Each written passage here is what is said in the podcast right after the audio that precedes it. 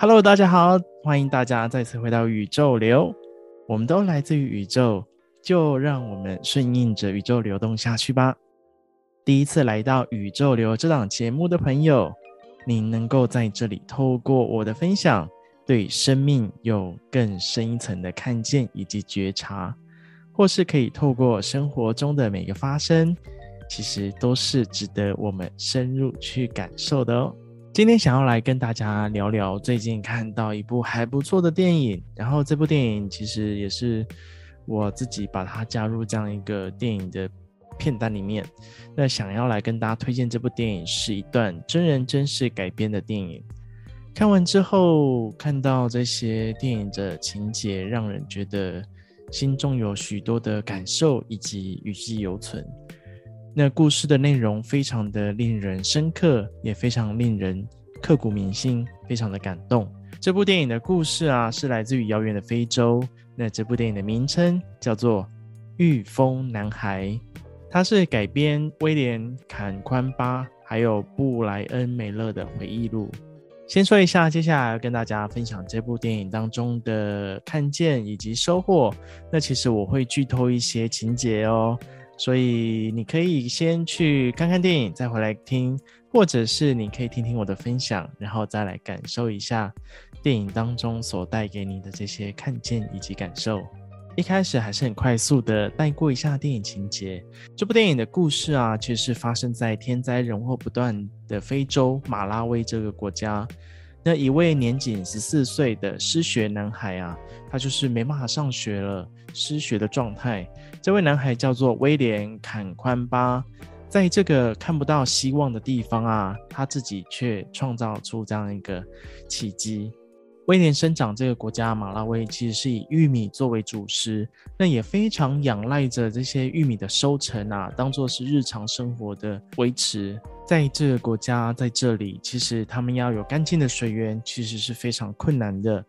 那更别说要有稳定的电力使用，对他们来说更是困难。所以原本已经非常困顿、非常辛苦、非常艰困的这样一个生活环境。却在二零零二年的时候，马拉维却遭遇了一场非常非常大的旱灾。那那一场旱灾其实让马拉维这个地方能够陷入就是半世纪最严重的这样一个困境。那因为当时的这样一个当权的政府啊，不闻不问的处理态度，所以其实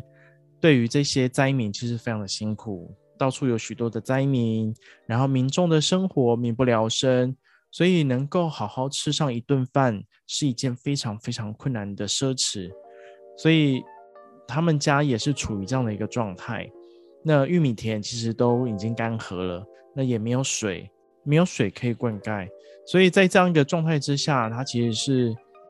也没办法去支应原本生活的开销，更别说更别说一年还要花两千六百块台币的学费去上课。所以他们在这样一个状况之下，所以他连教育的部分也省了，也没办法去上课。不论威廉是多么喜欢的上学啊，那身为家中七个小孩当中唯一的男孩，他也只能乖乖的辍学，就是失学，不去上课。那跟着父亲啊，还有全家人一起想办法，每天一起想办法过生活啊。但是威廉他其实非常的勤奋，然后他对于知识的求知欲非常的强，所以他就会去学校的图书馆啊，像在电影里面就会看到他就是想尽办法能够去到图书馆，然后开始去自修，然后或者是想办法去看书。那威廉其实对于知识的这样一个渴求的欲望非常强大。有一天呢、他就看到一本书，这本书叫做《使用能源》。Energy Using 的这本书，书上当中其实有谈到许多能源的使用方式，包含风车可以透过一些呃动能，可以带动一些抽水，或是透过风车也可以来发电。那当他看到这本书的时候，便像是大家可以想象一下，就是你当书打开的时候啊，然后瞬间书中有光芒万丈的这种光线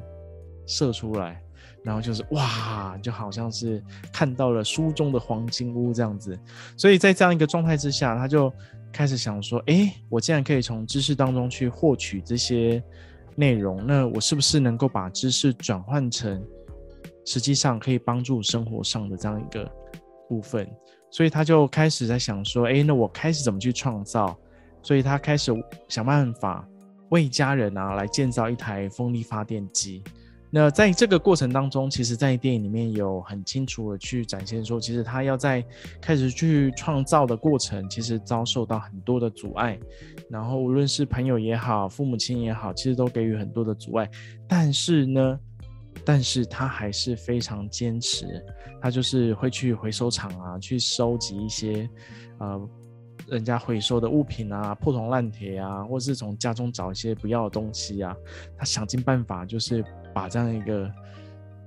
阳春版的风车给做出来啊，所以他希望透过这样方式能够帮助家里啊。那果不其然，也真的让他能够做出这样一个创造，然后开始他们的村庄啊，就开始能够用这样的方式来发电、来饮水，然后来灌溉，让他们生活开始有所改变。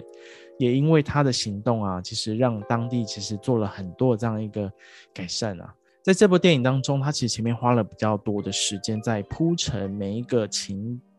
情境，还有铺着每。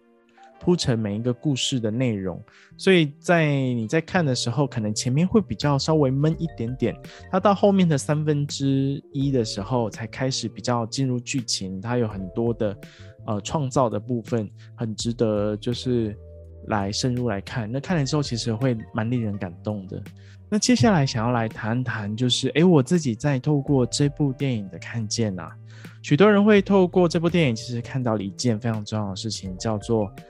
Knowledge is power，知识就是力量。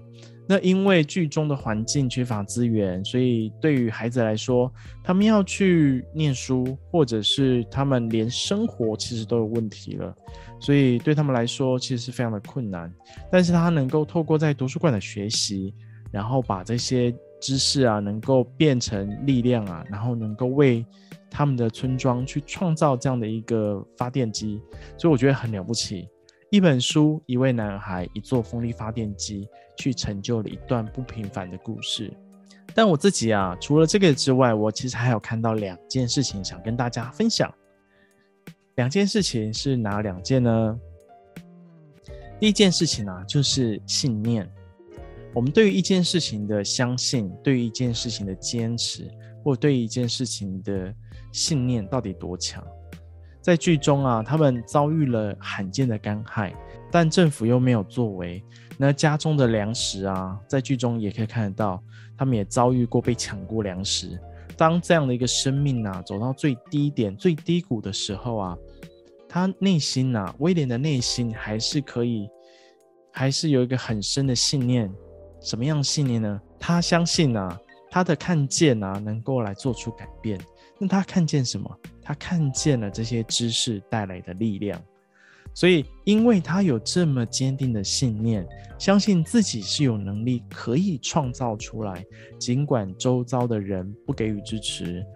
那他还是很坚持的去创创作，很坚持的去操作、尝试等等。也因为有很坚定的信念，还有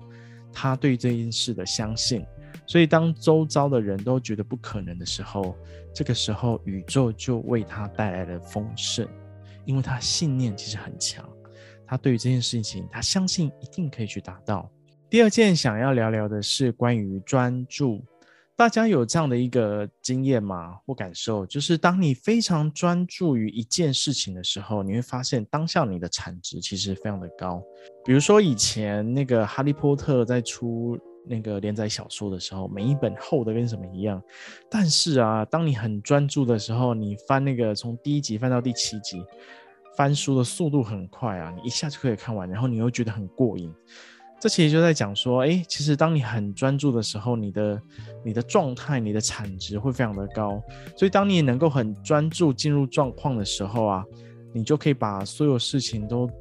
做好，或是做到你想要的一个状态。其实剧中的威廉其实也是一样的，他对于创造的专注力非常的高，尤其他非常专注在如何让手边现有的资源能够变成他创造出来的发电机。也是因为他能够把自己的专注力放在那里啊？所以，当你专注力摆在哪里的时候，你的丰盛就会在哪里。所谓的丰盛啊，并不是仅有财富上的丰盛收获，而是更多的是，更多的是人们心灵中的丰盛。